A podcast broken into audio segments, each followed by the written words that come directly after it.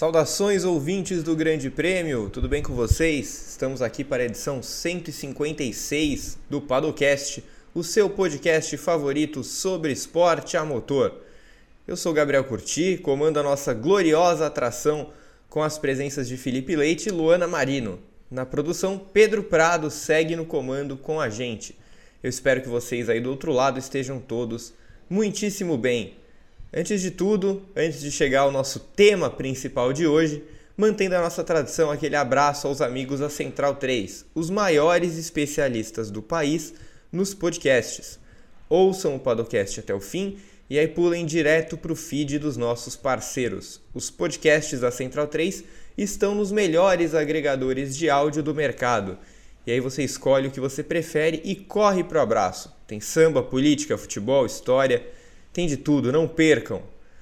Hoje é dia de voltar a falarmos da Ferrari, a equipe que venceu as duas últimas corridas, que claramente evoluiu bem seu carro na Inglaterra e na Áustria, mas que em ambas as situações não saiu da pista com aquele sorrisão de orelha a orelha. Na Inglaterra, uma estratégia toda atrapalhada. Na Áustria, uma quebra de motor.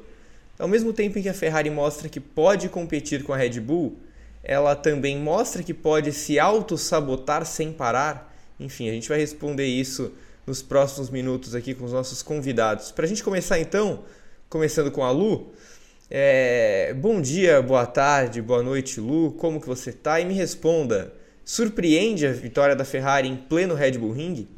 Olá, Gá, tudo bom? Felipe, a todos que estão nos ouvindo nesse momento, bom dia, boa tarde, boa noite. Olha, é, não é que tenha surpreendido, porque na verdade essa vitória da Ferrari ela tá engasgada desde Barcelona. Se a gente fizer assim um retrospecto bem, bem rapidinho de Barcelona para cá, que foi quando ela veio com aquele pacotão de atualizações, ela em Barcelona liderava, teve a quebra. Aí na corrida seguinte em Mônaco, estratégia atrapalhada quando, é, quando liderava. Azerbaijão estava liderando, quebrou. No Canadá, o Leclerc teve a punição, teve que largar lá do fundo do grid. O Sainz fez uma boa corrida, pressionou bastante o Verstappen no fim, mas não levou. Na Inglaterra, é, o Verstappen ele teve problemas, né? A, mas a Ferrari não conseguiu transformar isso numa vitória para o Leclerc, porém Sainz venceu.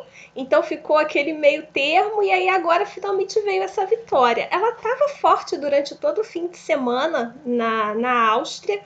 Então eu acho que surpreende mais a queda de performance da Red Bull na corrida do que a Ferrari ter vencido. Pelo menos é, é a minha análise assim sobre como foi esse fim de semana na Áustria.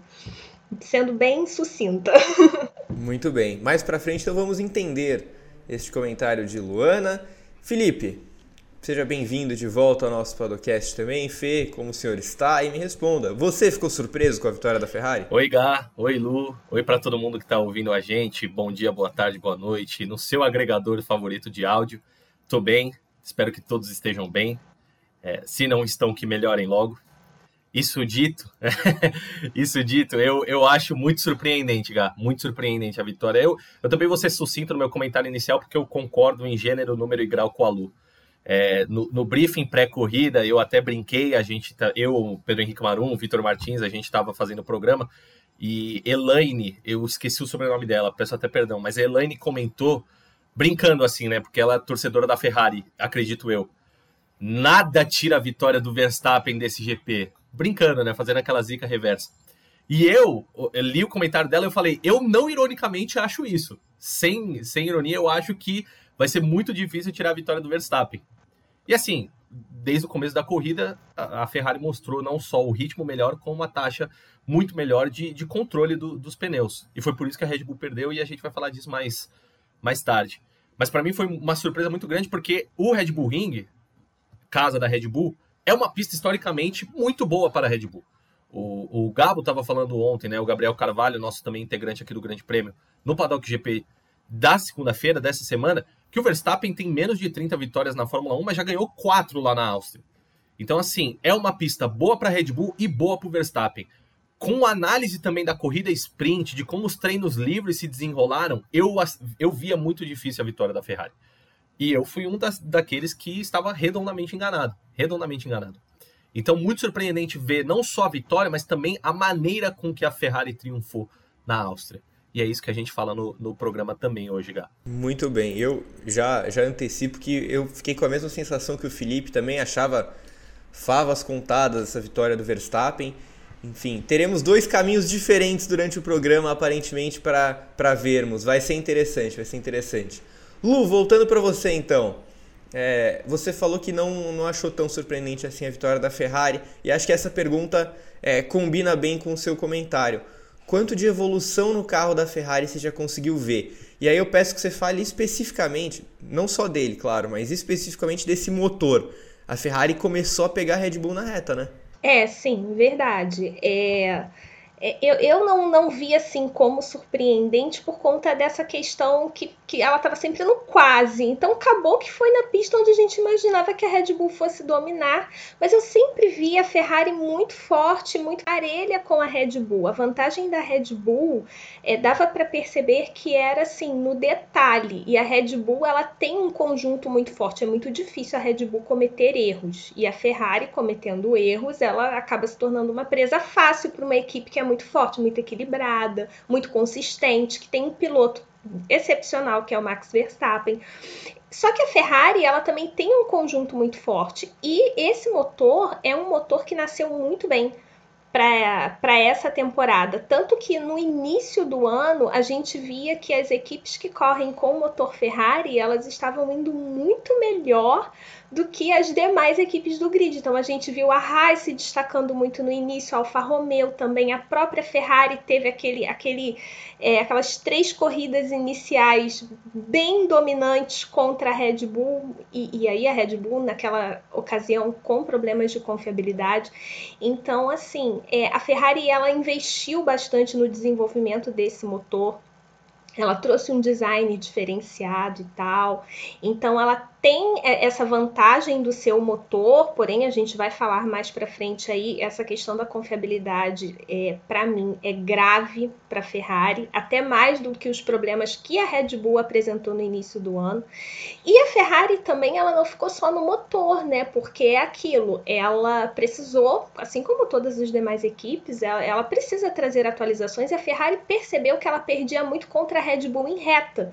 Então não é só um motor que empurra um carro na reta, você também precisa mexer na aerodinâmica do carro. Então você tem que mexer nas asas e coisa e tudo mais. Então a Ferrari no Canadá ela já trouxe uma asa traseira diferente para poder melhorar o DRS, porque há algumas corridas é, há, perdão, há algumas corridas a Ferrari não conseguia chegar na Red Bull com DRS aberto na reta.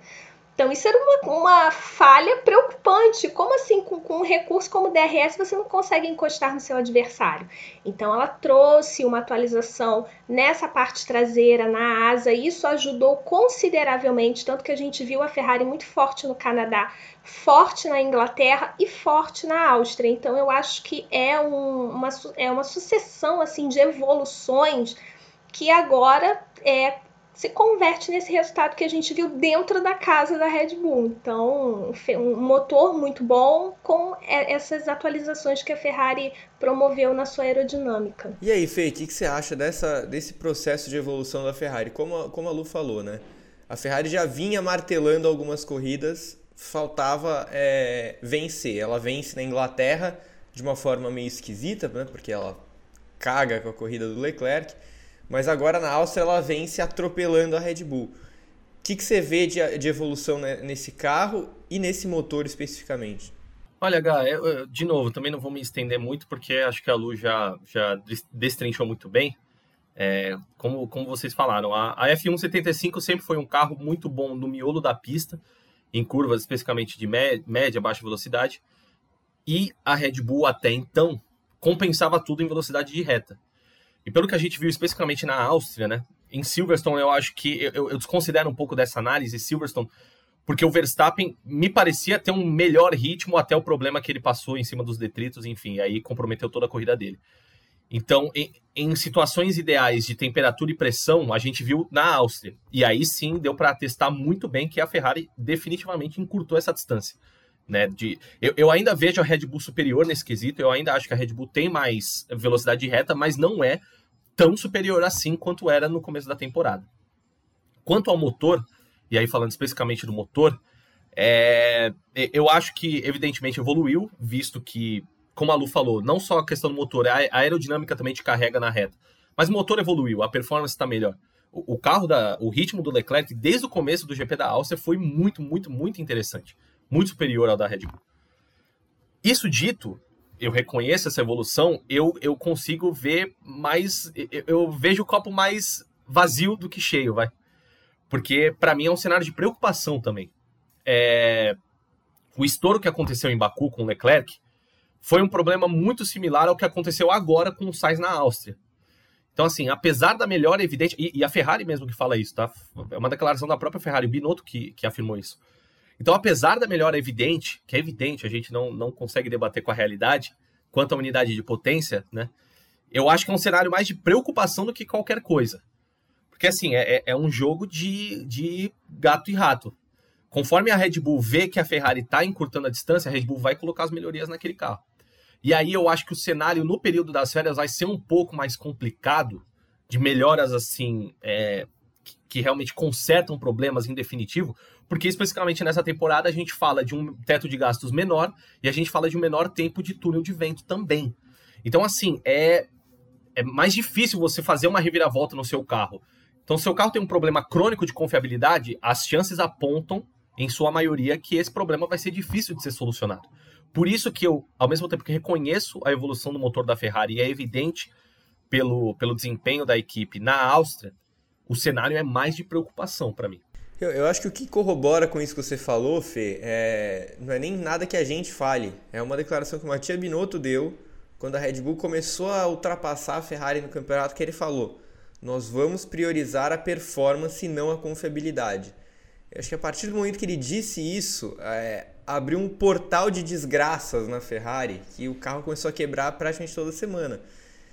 E ele nunca disse o contrário depois daquilo. Então, aparentemente, eles continuam com aquele mesmo pensamento. E aí eu concordo plenamente com você. É muito preocupante. O, o Lu, é... a gente falou um pouco do, da, da melhora do motor Ferrari, né? E vocês dois citaram a parte da confiabilidade, porque acho que é algo que permeia essa temporada, desde a pré-temporada, né? Primeiro com a Red Bull e depois com a Ferrari em bem maior, bem mais, bem mais forte, bem maior grau. Enfim, a Ferrari tem um, parece ter chegado ali na velocidade reta, tem um carro fortíssimo de miolo desde a pré-temporada, mas peca na confiabilidade.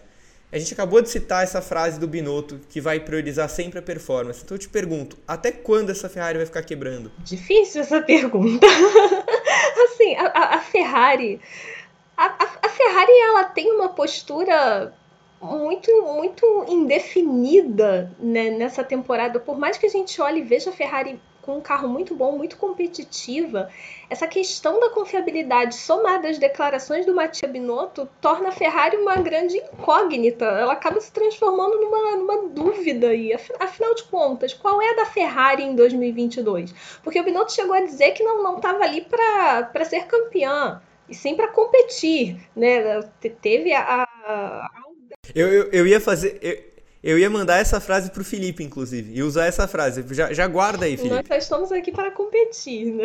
Então, e quando você olha para o que está acontecendo agora para a equipe, parece que já era um, um prenúncio, né? Já estava tudo sendo já preparado, já estavam preparando o terreno para o que viria a acontecer.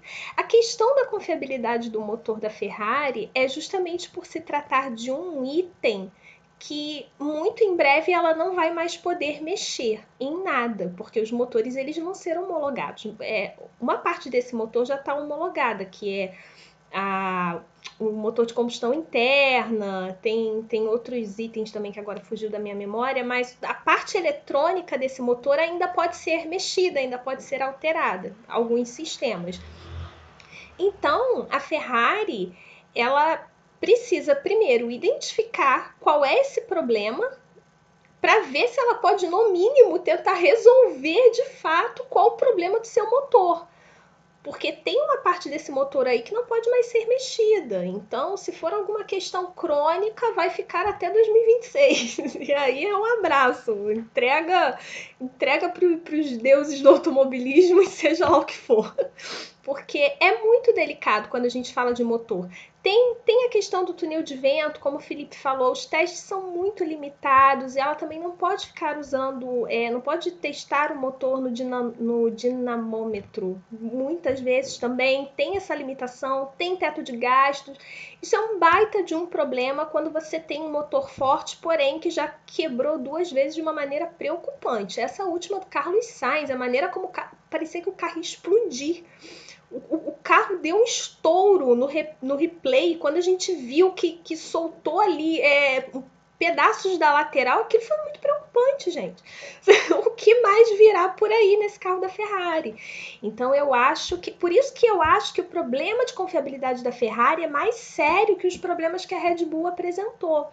E a Red Bull, de uns tempos para cá, ela não tem apresentado esses tipos de problemas. O que aconteceu com o Verstappen foi uma fatalidade. Ele passou por cima de um pedaço da AlphaTauri que rasgou o assoalho dele. Quer dizer, eh, realmente, como o Felipe lembrou, se não fosse isso, acho que o Verstappen teria vencido, porque ele ultrapassou muito fácil a Ferrari ali, quando ele assumiu a liderança na, na Inglaterra. Mas a Ferrari na Áustria, ela se valeu é também de um problema da Red Bull, que foi com relação ao desgaste de pneus. Só que ainda assim, tanto nos treinos, é, classificatório, a sprint race também, a Ferrari ela ela estava equilibrando a performance, ela estava conseguindo equilibrar a performance. A gente não viu o Verstappen abrindo aquele caminhão de diferença como nas outras etapas. Então eu acho que é um problema muito sério essa questão do motor por conta é, do fato desse motor em setembro, 1 de setembro, que vai ser a homologação final. A, a, Ferrari não vai mais poder alterar nada, então eu acho que ela corre contra o tempo para resolver essas questões. E é, para mim, um problema mais delicado que o da rival dela. E aí, Fê, é, até quando essa Ferrari vai ficar quebrando? E aí, usando a frase que a Lu falou, que eu estava aguardando para te dizer, né? Ao mesmo tempo em que o Binotto diz que vai priorizar performance e não confiabilidade, ele também soltou aquela frase meio Marcelo Bielsa, né? Não estamos aqui para vencer, ai que desfrutar. E aí? Olha, cara. É, muito bom. É, é, é, até estranho, porque assim, quando você pega a combinação dessas duas frases do Binotto, né? Você fala assim, meu querido, você tá. Você tá competindo no campeonato de Fórmula 1? Você quer ganhar o negócio? Você quer, sei lá. Mas é, eu, eu tenho até uma opinião impopular, talvez, sobre essa segunda declaração, que eu não tô falando que eu concordo, tá? Mas eu entendo o que ele quis dizer. Eu entendo o que ele quis dizer. Porque, assim, quando a, a declaração da, da minha da pergunta direcionada a mim especificamente desse competir e não ganhar necessariamente. Óbvio que combinado com o que ele falou da performance e confiabilidade, fica um cenário horrível. Mas eu entendo porque, assim, o cara é engenheirão, né? Tipo, é um, um, um cara de personalidade mais fria. E aí, quando você assume esse posto de chefe tendo nas costas um, um, papel de mudança de mentalidade da Ferrari, que, que é isso que está tentando ser implementado, é né? uma mudança de mentalidade, mentalidade da Ferrari. E aí, cara, você não sabe, quando você entra antes de uma era, nova era técnica, você não sabe o que você vai esperar muito bem assim. Podia ser que o carro da Ferrari fosse ruim, que nem aquele de 2020, entendeu? E aí você vira antes para os funcionários e fala assim, ó, não, vamos competir, a, o nosso negócio é competir. Aí você começa a ganhar, aí você começa a ganhar. Aí eu falo, como é que eu vou virar pros caras e falar agora, gente, então, aquilo que eu falei lá no começo do ano, eu quero que vocês ganhem, na verdade. Eu até entendo, eu, eu entendo. Eu acho que ele tentou ser um bom líder ali. Mas é uma declaração que ele podia ter feito de maneiras mil vezes melhores e, enfim, é, combinado com esse da confiabilidade e performance, ficou um cenário meio feio. E aí, puxando especificamente a, a tua pergunta, H. O argumento que ele usou nessa declaração era de que, ah, realmente, um carro uh, com problemas de confiabilidade mais rápido, você eventualmente chega a uma solução. Porque o carro está rápido na natureza dele. Um carro lento também é lento por natureza. É difícil você remar né, contra isso. O problema, queridíssimo Binotto, é que a Ferrari não consegue arrumar os problemas de confiabilidade. Esse é o problema. O Sainz abandona quatro provas esse ano. Na Austrália, em Imola, por fatores externos, vai, digamos assim. A Austrália foi aquele erro dele, né, de cálculo da aderência dos pneus, e Imola, o Ricardo pancou ele ali logo no começo. Só que em Baku foi um problema hidráulico. E agora, né, o estouro do motor pipocou na Áustria. O Leclerc, vale lembrar, às vezes parece meio esquecido nessa temporada, mas aquela corrida da Espanha, o Leclerc estava com a corrida na mão, na mão, quando o motor estoura. Ele ia ganhar aquela. Em Baku, ele estava liderando também quando teve outro problema, né? O mesmo, de, de estouro do motor. Só que aí era um outro cenário. Era um cenário que o Verstappen muito provavelmente ia ganhar a corrida, porque já tinha parado, a Ferrari estava para parar, enfim. É...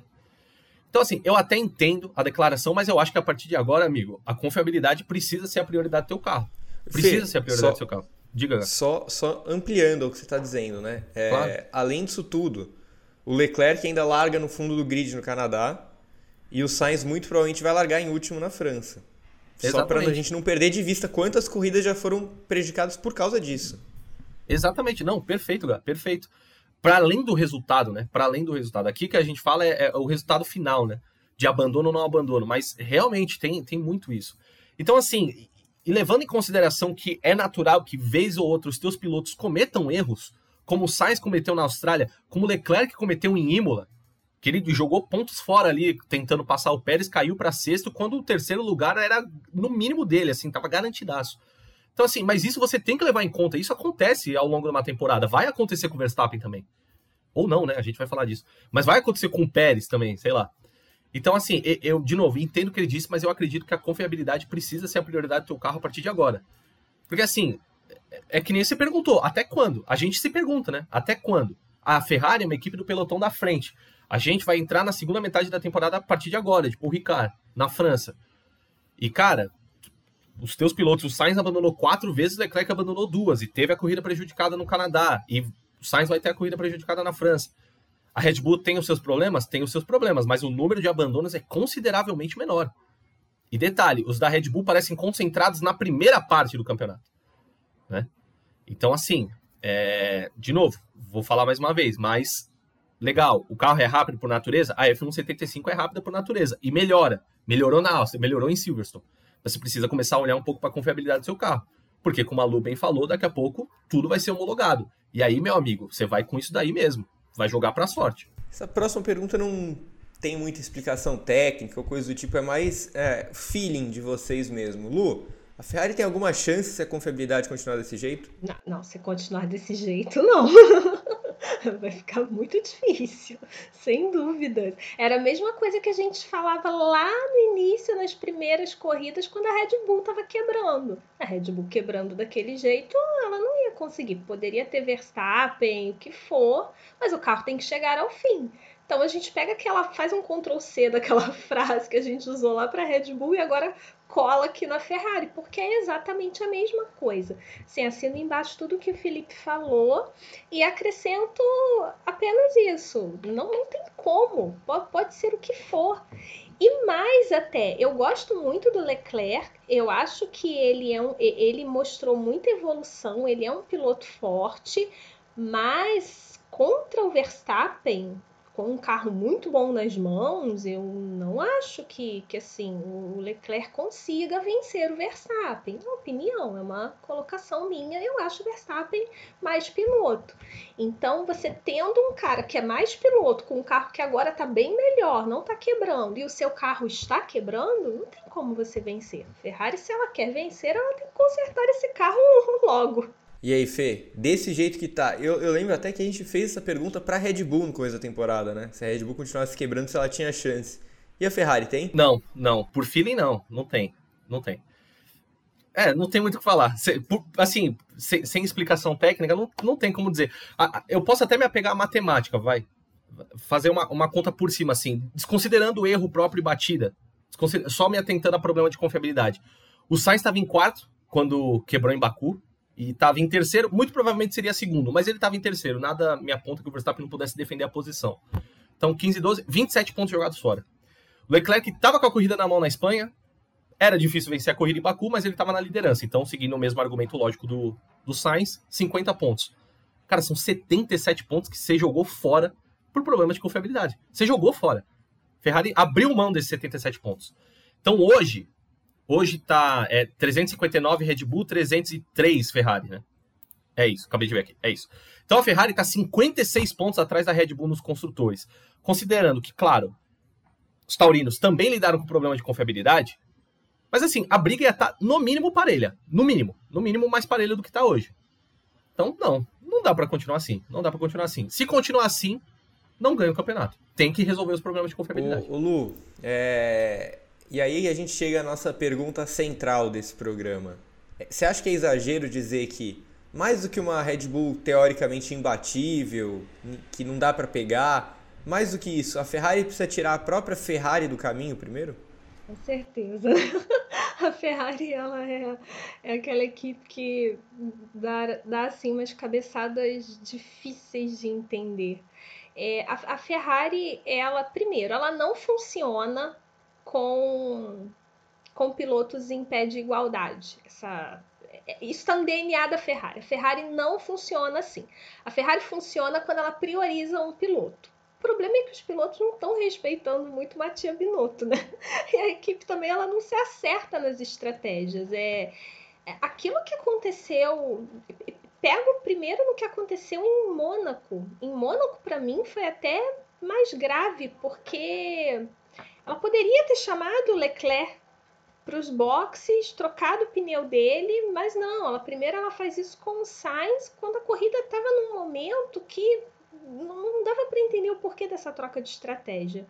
De repente, é, foi, foi uma reação de, claramente de quem parece que não, não tá muito entendendo o jogo ali. Nisso eu admiro muito a Red Bull. Assim, a Red Bull é uma equipe que eu sou obrigada a admirar. Eu tento não admirar, mas eu sou obrigada a admirar a Red Bull.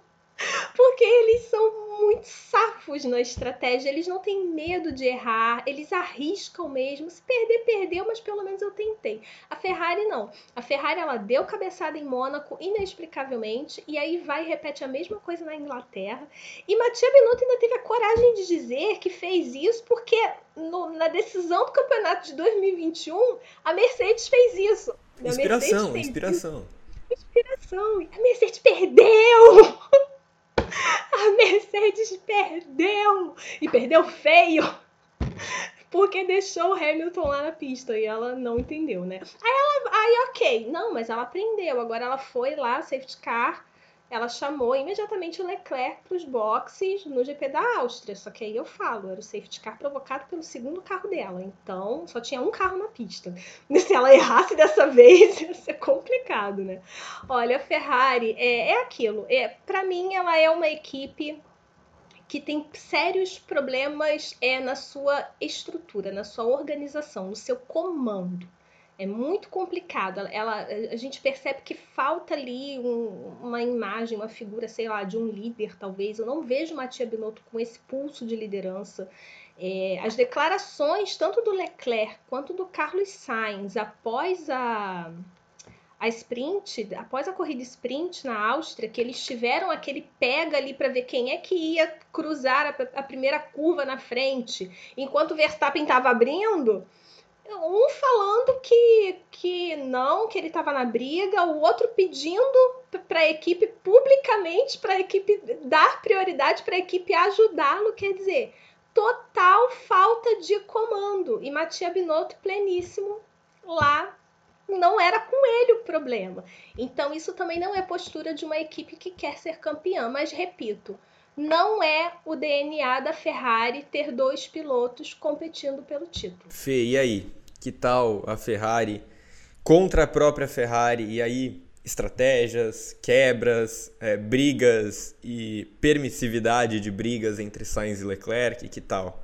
Ah, Gá, não te, eu não tenho nem muito mais o que falar, porque eu acho que a, a Lu disse tudo, assim. É, é um problema para além do, das quebras, é um problema para além das pistas me, me pega muito, porque assim, por exemplo, na, na corrida sprint, na verdade antes, em Silverstone, tudo aquilo do aquele que procó do Sainz indo para cima, o, o que me espantou, de verdade, não foi o Sainz.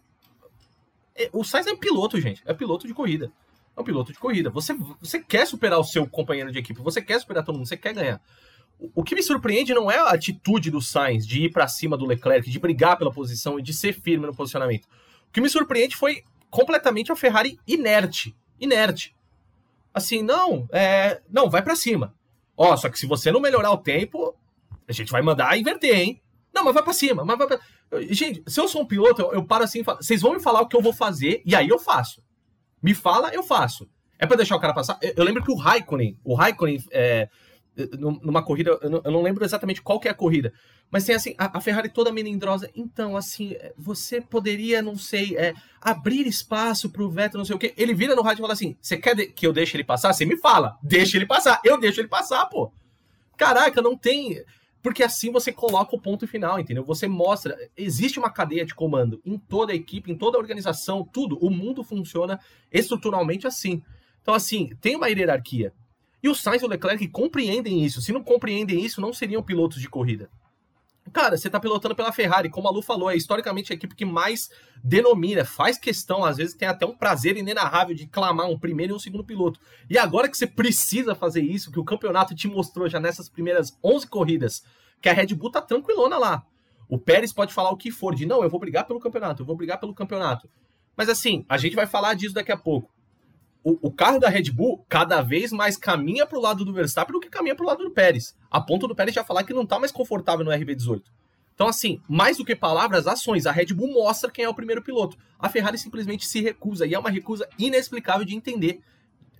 O, o Marum, Pedro Henrique Marum, de novo cito ele, mas o Marum falou numa análise no, do, de um dos nossos vídeos do YouTube Assim, claro, depois de Silverstone, os ânimos davam muito, muito animados, muita flor da pele. Mas eu falo assim: a Ferrari jogou fora qualquer chance do Leclerc ser campeão do campeonato.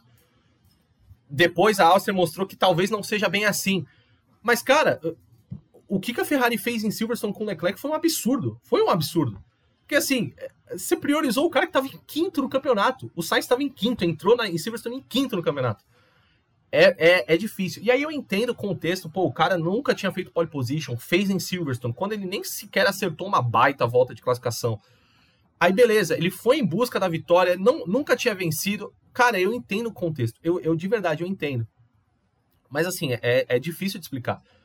Não vou nem ficar me repetindo, porque várias pessoas já falaram isso. Mas se a Ferrari prioriza o Leclerc em Silverstone, ele estava à distância de uma corrida do Verstappen. E aí, meu amigo, é um, é um negocinho acontecer que o campeonato voltou para o jogo. É difícil de entender, cara. É difícil.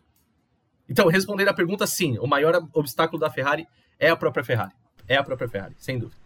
Não, nem, nem precisava ter respondido, porque já ficou bem claro para o nosso amigo ouvinte que, que vocês dois veem a Ferrari como uma baita pedra no caminho da Ferrari. O, o Lu, vamos lá vamos passar um pouco pro lado da Red Bull, porque eu acho que é justo a gente bater na Ferrari, falar da Ferrari, mas, mas eu acho que a gente precisa de uma atençãozinha para a Red Bull também depois do que aconteceu nessa corrida. Você acha que foi preocupante a forma tranquilíssima que a Ferrari venceu essa corrida dentro do Red Bull Ring? Eu até, até brinquei no meu Twitter, né? É impressionante o que a Ferrari está fazendo na bomboneira que você achou dessa, dessa performance da Ferrari dentro da casa da Red Bull? Eu ri muito dessa comparação. Adorei a bomboneira. Muito, muito bom. É, eu, eu acho que sim, foi preocupante, como eu falei no início, é não por conta da vitória da Ferrari, mas por conta dessa falta de performance da Red Bull na corrida a Red Bull ela perdeu muito desempenho, como o próprio Christian Horner falou depois, foi de um dia para o outro. E é verdade, porque na sprint race ela estava forte, ela venceu com o Verstappen. A Ferrari, ok, teve um ritmo parelho, mas o Verstappen conseguiu controlar ali a vitória sem muita dificuldade. E principalmente aquela briga do Leclerc com o Sainz ajudou mais ainda. A Ferrari ajudou mais ainda a rival. Só que quando a gente vira para o domingo, é, a Red Bull ela teve um desgaste de pneus muito excessivo. Tanto que a, a, o próprio Horner falou sobre isso. Foi um desgaste de pneus estranho até. É, é, os pneus se acabavam com muita facilidade durante os stints, tanto o pneu médio quanto o pneu duro. Não tinha assim um equilíbrio. É, logo no início, quando o Verstappen, o Verstappen, perdão, o Leclerc faz aquela primeira ultrapassagem, assume a liderança, não demora muito, a Red Bull imediatamente traz o Verstappen aos boxes. E teoricamente não seria janela para fazer aquilo. Só que ela percebeu que ele estava caindo muito o desempenho. Então é, é, isso que eu gosto na Red Bull. Ela imediatamente, não, não importa, vamos trazer ele para os boxes, muda a estratégia, a gente precisa tentar alguma coisa. Só que nada do que ela tentou com relação a isso funcionou. Assim, a Red Bull, ela desde o início, ela fala muito sobre a questão do peso do carro. E o peso do carro é um detalhe que conta para o desgaste do pneu. Então, se ela teve um desgaste muito excessivo, esse peso do carro também contribuiu. É uma coisa que a Red Bull está tentando resolver e, pelo visto, isso realmente está afetando a performance dela. Por isso que, por isso que a Ferrari ela vacila demais, porque a rival dela também tem problemas, sabe? Ela não é uma equipe perfeita, não é aquela equipe intocável. Ela tem questões que precisa resolver. Só que a Ferrari ela tá muito muito dispersa, erra uma, você comete uns erros ridículos, só falando assim.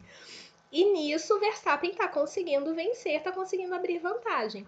Mas sim, sim, com certeza, foi foi um, uma perda de performance que surpreendeu, porque não é normal da Red Bull. Esse desgaste de pneus excessivos também não é normal da Red Bull. Isso, isso acendeu um alerta dentro da equipe e eu acredito que vai ser é, uma prioridade para eles para as próximas etapas, tentar solucionar isso. Fê, você que é especialista em, em atos heróicos na bomboneira, fala para gente se, se te surpreendeu essa essa forma tranquila que a Red Bull foi batida em casa. E aí até aproveita um pouco do gancho que a Lu falou, né? A Red Bull 2022 não dá mostras até o momento de ser a Mercedes de 14 a 2020, né? Ela parece uma equipe muito mais falível. Não, parece, parece. É, só antes, claro, não foi preciso comentar um pouco o começo do seu comentário, da sua pergunta. A Red Bull, ou a Ferrari não foi a única que sapecou em La Bombonera, né? Porque os cortinas de Vitor Pereira também, o que me alegra muito. Isso dito, isso dito, é... não, eu acho que a Red Bull tem, tem preocupações sim, tem preocupações sim. Isso, isso que a Lu levantou é um aspecto que, de novo, eu julgo inesperado pela configuração do final de semana. Né, que chega sexta e sábado a Red Bull muito consistente, você fala, cara, o Verstappen vai nadar de braçada, e aí entra o elemento da degradação dos pneus, né, dos, dos desgastes do, dos pneus. Isso que a Lu muito bem lembrou, e é verdade, a, Red Bull antecipou demais a primeira parada do Verstappen, porque não estava rolando aquele, aquele primeiro stint. Não estava rolando. Ali foi uma coisa de louco, que o, ele abre uma distância até considerável nas primeiras 5, 6 voltas, coisa de 2 segundos. E aí parece que progressivamente vai, vai, vai caindo, vai caindo. Na volta 10, o Leclerc já está em cima do Verstappen. Já está tentando a primeira ultrapassagem. Na volta 11, 12, ele faz a primeira. Então assim, pera, não, vamos recalcular a rota por que isso está acontecendo? E é uma resposta que eu não tenho nem como dar para o Gá, nem para a Lu, nem para quem está nos ouvindo, porque sequer a Red Bull sabe isso. Ninguém sabe por que aconteceu. Mas a gente consegue elaborar teorias. E a primeira, mais evidente, talvez, é de que o carro da Red Bull está é, tá 10 quilos acima do peso. 10 quilos. É um carro pesado. É um carro pesado. Isso pode estar sendo um fator. Porque, por exemplo, a Ferrari desde o começo da temporada, não teve que lidar com o peso do carro. O carro da a F175 não é um carro pesado. Não é um carro pesado. A gente fala de perfeição técnica, mas de desenho, talvez a F175 esteja mais um carro perfeito com o novo regulamento do que o RB18 começou a temporada. Porque a F175 não tinha o problema do peso e ela quicava, mas ela quicava somente pela natureza do conceito aerodinâmico do efeito solo. Ela não quicava exa exacerbadamente, que nem o W13 da Mercedes, que virou um problema crônico. Então, assim, a, a, Red Bull precisa talvez um pouco. Eu, eu concordo com o que o Gabo falou no Paddock, é, no Paddock GP, no Gabriel Carvalho, que ele falou nessa segunda-feira. Eu acho que a Red Bull tomou um jabzinho. Tomou assim, a Ferrari deu uma cutucada, falou: Ó, oh, eu tô aqui, hein? Não vacila que eu tô aqui ainda, não morri ainda. Porque assim, e, e que isso sirva para a Red Bull, como a Lu de novo bem falou, que é uma equipe que me parece mais disposta a arriscar, me parece uma equipe mais pronta para tomar uma decisão que muda uma corrida, porque querendo ou não, aquela primeira parada do Verstappen foi um baita de um risco. Porque assim, você coloca pneu duro com 15, 16 voltas de corrida, e assim, a Áustria tem 71 voltas, gente. É uma corrida que o, o percurso é menor, a corrida em número de voltas é longa. Então, assim, foi uma, foi uma estratégia muito arriscada, porque ali a, a Red Bull flertou muito com perigo. No final das contas, provavelmente o Verstappen seria o terceiro, deu a, a, a sorte, né, entre aspas, do, do Sainz ter pipocado o motor. Mas precisa se atentar, precisa se atentar a, a N questões. E aí, puxando agora a pergunta que você fez da, da Mercedes, Gá, é, é, é, curioso isso até, é curioso. Porque realmente a Red Bull parece que é, é uma equipe que. Claro, é muito cedo, a gente está no primeiro semestre dessa nova era técnica da Fórmula 1, dessas novas regras. É, talvez seja muito cedo para falar. E ainda talvez a gente tenha que esperar também quando tudo for mais definido, homologado, né, como a Lu pontuou. Mas assim, é, é, é curioso isso, é uma coisa que, que eu notei também. É um carro que parece que, mesmo quando vence as corridas, não vence da maneira que a Mercedes vencia, de, completa, de completo domínio. De que, cara, você fala assim, cara, só se a Mercedes quebrar que perde essa corrida. A Red Bull não é assim. E mesmo quando engatou um bom momento no campeonato, vencendo corridas consecutivas, venceu seis seguidas. O sino da igreja fez o favor de tocar agora. Mas venceu seis seguidas, né? Cinco com o Verstappen, uma com o Pérez ali no, no bolo, em Mônaco. Cara, é, é, é estranho, é estranho até. Assim, você tá vencendo, claro que isso fica em segundo plano. Mas talvez seja um ponto de alerta, talvez seja o, o que motive a Red Bull a parar e pensar, e pensar assim: olha, a gente ficou numa situação confortável no campeonato, porque tá numa situação confortável no campeonato ainda. Mas assim, é, é, é aquele cálculo, recálculo de rota mínimo, digamos assim. Você tem que afinar isso daqui, você tem que afinar isso daqui. O que me preocupa na Red Bull é aonde eles vão economizar peso desse carro. Aonde que vai tirar desse RB18? Porque assim, 10 quilos mais pesado não é uma quantidade que você consegue simplesmente ignorar. Não dá para ignorar um carro muito pesado. E eventualmente isso vai fazer o seu custo na temporada deu seu primeiro sintoma agora na Áustria, que é essa degradação dos pneus, o desgaste que ninguém estava prevendo. Pode ser que tenha sido por causa disso. Pode ser que tenha sido por causa disso. Então, assim, eu quero esperar para ver na França para determinar se realmente a Red Bull tem um carro muito mais falível do, do, que a Mercedes tinha nessa época de domínio, né? Oito vezes campeã mundial, a atual campeã mundial, né, de construtores, para dar qualquer tipo de resposta. Mas é um indício de que me parece que o domínio da Red Bull, se acontecer nesse novo regulamento da, técnico da, da Fórmula 1, não vai ser como a Mercedes dominou. Não vai ser como a Mercedes dominou. Porque tem corridas, até para fechar, tinham corridas que a gente assistia de 2021 a 2014, da era híbrida, que, cara, dava vontade, juro, dava vontade de desligar a TV e falar assim: bom, eu vou ver depois quem ganhou. Foi o Hamilton. Várias, várias, várias. E hoje não, hoje não. Mesmo quando o Verstappen tá na frente, né? Tirando, claro, uma ou outra corrida que sempre acontece, você tem aquele elemento de, cara, será que a Ferrari vai chegar? Será que vai acontecer alguma coisa? Será que a Ferrari vai quebrar? Será que a Red Bull vai quebrar? É, é, tá um negócio mais dinâmico, digamos assim. Acho que essa é a palavra. É um campeonato mais dinâmico. Com a Red Bull à frente, mas mais dinâmico. Vamos falar um pouco dos quatro pilotos envolvidos nesse momento na briga pelo título, direta ou indiretamente, a gente vai descobrir o que vocês acham daqui a pouco. Vamos começar pelo Verstappen. Lu, Verstappen deu declarações meio em tom de surpresa com o que a Ferrari apresentou na Áustria, né? como se tivesse sido surpreendido pela, pela potência ferrarística. Você acha que ele poderia ter feito alguma coisa a mais para vencer essa corrida ou só se ele batesse no Leclerc mesmo? assim, é, a declaração dele não precisava tanto, né? Calma que também não, não tá. A Ferrari não, não tá tão ruim assim como esse tom da declaração dele deu a entender. Porque parece até que quem ganhou foi a Mercedes. Porque pelo tom da declaração dele, parece que quem ganhou a corrida foi a Mercedes, né? Aliás, só um parêntese, Mercedes aí com seu carro que não quebra nem se cai um raio, tá chegando. Mercedes tá chegando. É, e só... agora com o carro em pedaços chegou também. Aí, Os caras destruíram remendado. o carro na sexta-feira. carro todo remendado tá chegando. Mas falando sobre o Verstappen, é, eu acho que o Verstappen subestimou sim muito a Ferrari. A Ferrari, ela. Tudo que a gente já falou, a gente não precisa repetir, né? Agora, é, eu, eu acho que né, nessa corrida da, da Áustria foi, foi tudo isso que a gente já pontuou. A Red Bull ela teve um problema que a pegou de surpresa, porque o desgaste de pneus foi excessivo foi muito além do programado. Então, esse que foi o grande problema. Não adianta é, você ter também, a, gente vai cair em outro ponto, né? Não adianta você ter um carro que ele não vai quebrar, porém o pneu vai esfarelar com cinco voltas e vai te obrigar toda hora a ficar parando nos boxes. Aí você coloca outro tipo de composto, ele dura 10 voltas, dura mais um pouquinho. Isso também prejudica muito a performance do piloto. Então, a, a grande questão dessa corrida da Áustria para a Red Bull foi foi essa.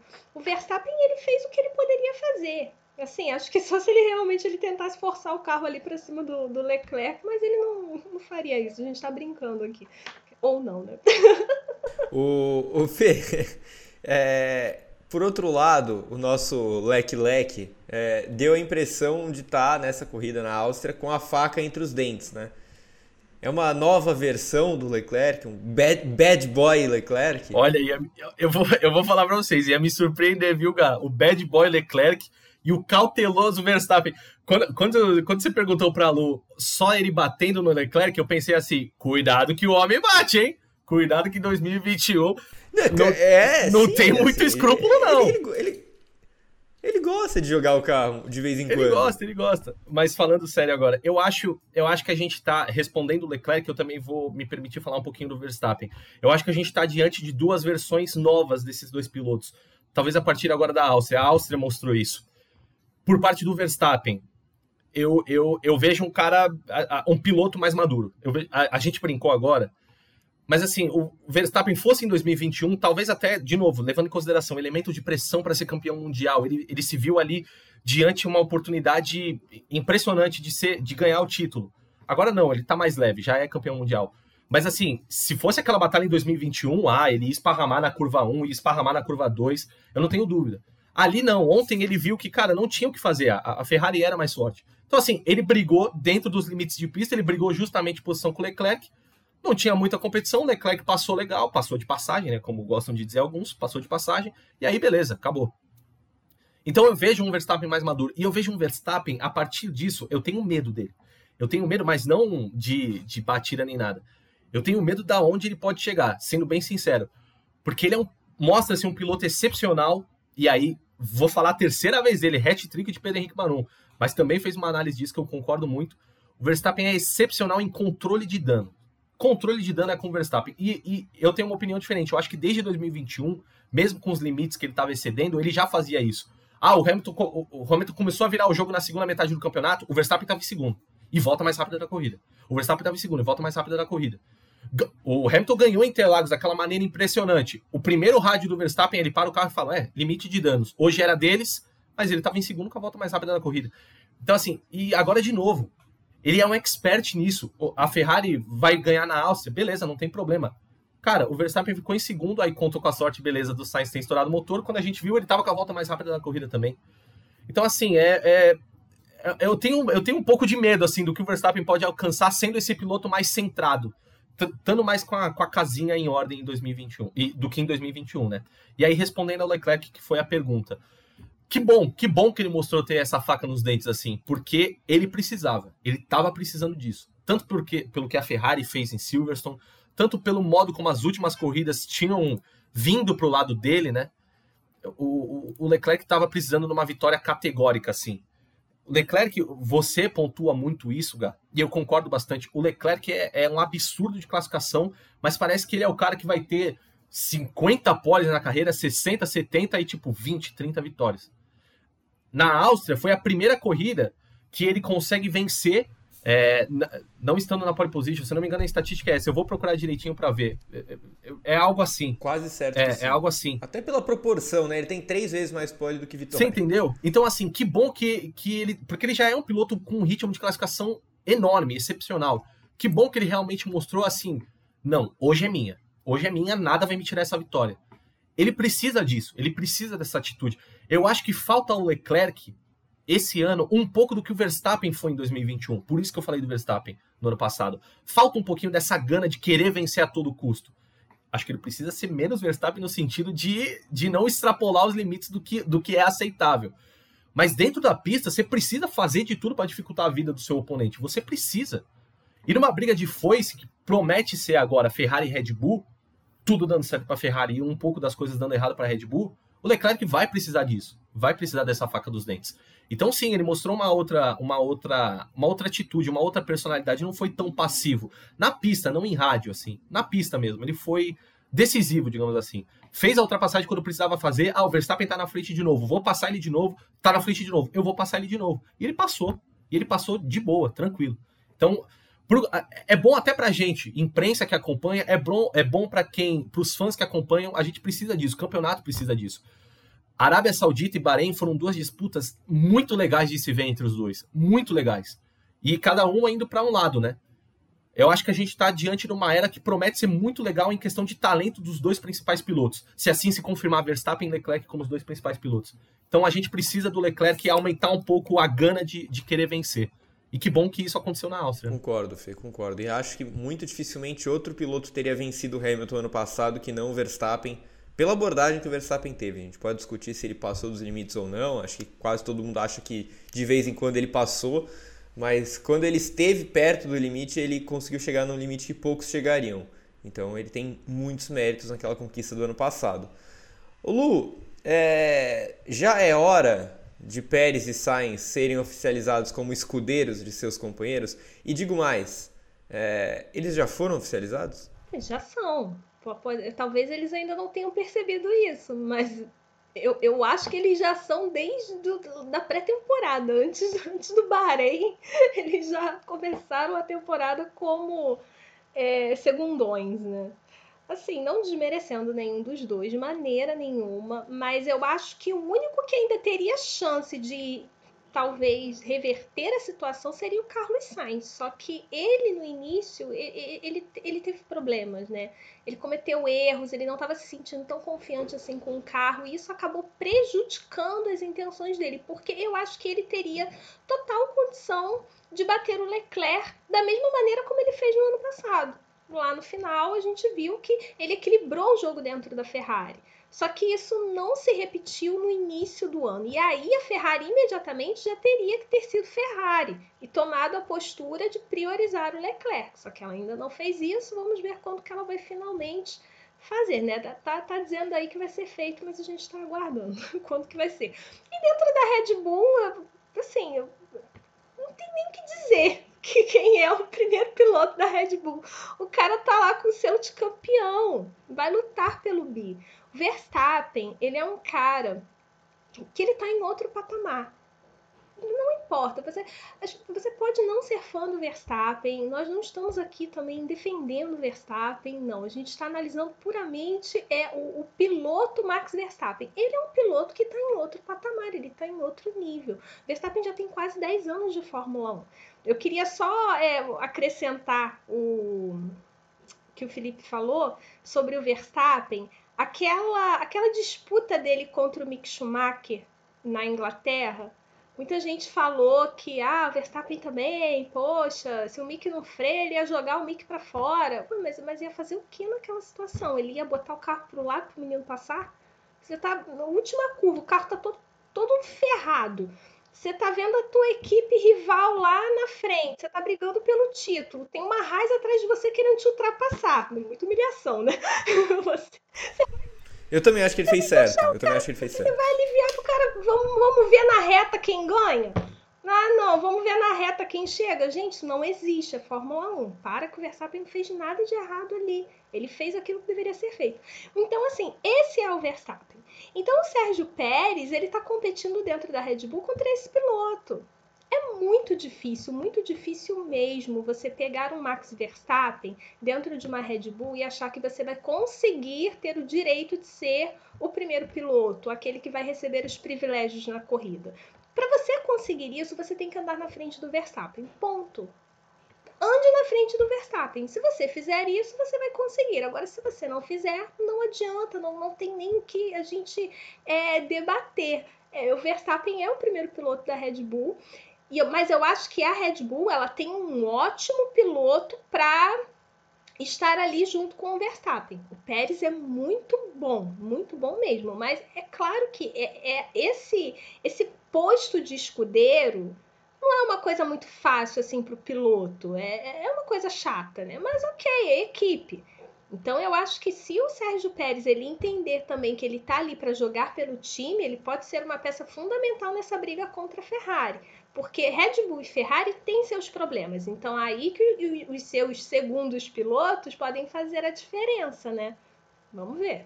Fê, rapidamente para você então também, para você deixar seu, seu pitaco sobre o tema. Carlos e Sérgio, já devem virar escudeiros? Já são escudeiros? O que, que as equipes estão vendo desse cenário? Ah, já. Assim, a, a, gente já, já chegou no começo da temporada, né? As duas equipes com um claro piloto número um. E aí vem o, o Sérgio Pérez, a gente inclusive faz um padocast sobre isso. Gente, e o Pérez? Será que dá para o Pérez? Não dá para o Pérez. E para o Carlos Sainz? Eh, também não dá para o Carlos Sainz. Então, assim, é, eu, eu acho louvável da parte deles, tanto de Pérez quanto de Sainz, de meio que querer brigar contra isso, sabe? de não aceitar ser segundo piloto. Assim, o Pérez já falou até: não, se me chamar de segundo piloto, eu não desrespeito com a minha carreira. Eu vou ajudar o Verstappen se o campeonato tiver pro Verstappen, se eu não tiver mais chance. Eu acho legal ele falar isso, né? Assim como também acho legal o Sainz ir para cima do Leclerc, meio que brigando assim com essa questão de hierarquia da Ferrari. Não, vou para cima do cara, ah, ele é o queridinho, eu quero que se dane, eu vou para cima do cara. Eu acho legal. Mas aí, respondendo de forma sucinta a pergunta, H, ainda que eles lutem contra isso, sim, eles são os escudeiros. E eu acho que a gente entrando na segunda metade da temporada, cada vez mais isso vai se desenhar. Falei isso no podcast do Sérgio Pérez específico, que a gente falou sobre ele. Eu acho que eventualmente isso vai ser inevitável. E aí, para as corridas finais, tendo um campeonato vivo, aí as duas equipes não vão hesitar duas vezes, não vão pensar em colocar Sainz e Pérez para defender os interesses de Leclerc e, e, Verstappen, respectivamente. Então, respondendo a pergunta de maneira breve, é isso, Gá. E só pontuando o que eu falei, realmente, eu pesquisei aqui, essa foi a primeira corrida que o Leclerc venceu sem, sem ter sido pole position da prova. Todas as outra, outras quatro vitórias ele tinha largado em primeiro. Então, Faca nos dentes, meu amigo. Faca nos dentes. Exatamente, exatamente. Ô, ô, dona Luana, quem ganha o Mundial de Pilotos e quem ganha o Mundial de Construtores? Verstappen e Red Bull. Sendo bem direto. Eu acho que vai, vai ser. Acho que Verstappen chega ao seu bicampeonato e Red Bull vai comemorar esse título aí. Duro, né? Os caras fazem uma apresentação dessas. Olha. E aí, Fê? O, o, o Corinthians de Maranello vai, vai empolgar agora ou você acha você vai no mesmo palpite da Lu? Ah, eu vou no mesmo palpite da Luga. Eu vou no mesmo palpite. Max Verstappen campeão do Mundial de Pilotos e Red Bull campeão dos, campeão dos construtores. Mas, mas, injustiça Ferrari também, eu acho que vai ser um campeonato mais apertado do que talvez a gente estava prevendo. É, é engraçado, né? Até duas primeiras corridas vai ser difícil tirar esse título da Ferrari. Saldo de nove corridas, vai ser difícil tirar esse título da Red Bull. Décima, décima primeira etapa, a gente fala, peraí, tem um campeonato. Então, assim, o momento, o sentimento geral do campeonato está flutuando bastante. Isso é legal, isso é bom de ver. Eu acho que vai ser parelho, mais parelho do que a gente está hoje, mas eu acho que dá Verstappen e Red Bull sim. Eu, meu palpite é o mesmo de vocês. Também acho que o campeonato, que temos um campeonato, que há, há uma disputa aí, mas eu também acho que a Red Bull e o Verstappen são favoritos por tudo que vocês falaram durante esses quase 60 minutos. É, a Ferrari ainda erra muito, a Ferrari se prejudica muito, a Ferrari ainda quebra mais que a Red Bull. E um ponto que a Lu falou bastante nesse programa e eu concordo plenamente. Se estiver no mano a mano entre os pilotos, eu ainda vou no Verstappen. Eu ainda acho que o Verstappen hoje é, é mais piloto que o Leclerc, está mais pronto para ser campeão, bicampeão no caso, do que o Leclerc. Mas a história pode nos desmentir e a gente vai estar aqui toda semana para acompanhar essa história sendo escrita e talvez mudando de opinião, nunca se sabe. Fórmula 1 tem seu único fim de semana de folga agora, né, já que julho veio com quatro corridas em cinco finais de semana antes das férias do meio da temporada. E aí, na semana que vem, GP da França. Como sempre, vocês podem conferir, vocês podem não, vocês devem conferir o noticiário do Grande Prêmio e a programação da GPTV. Nossos vídeos continuam sem parar por lá. No seu agregador favorito de podcast, os principais programas também entram. Se é fim de semana de Fórmula 1, como é o caso do próximo, um monte de briefing para você sexta, sábado e aí antes e depois da corrida no domingo. No GP2, nosso segundo canal no YouTube, os vídeos de análise seguem por lá. Agradeço ao Fê, à Lu, ao Pepra, aos amigos da Central 3, Gil e a mim. Um beijo para vocês todos, até mais. Tchau.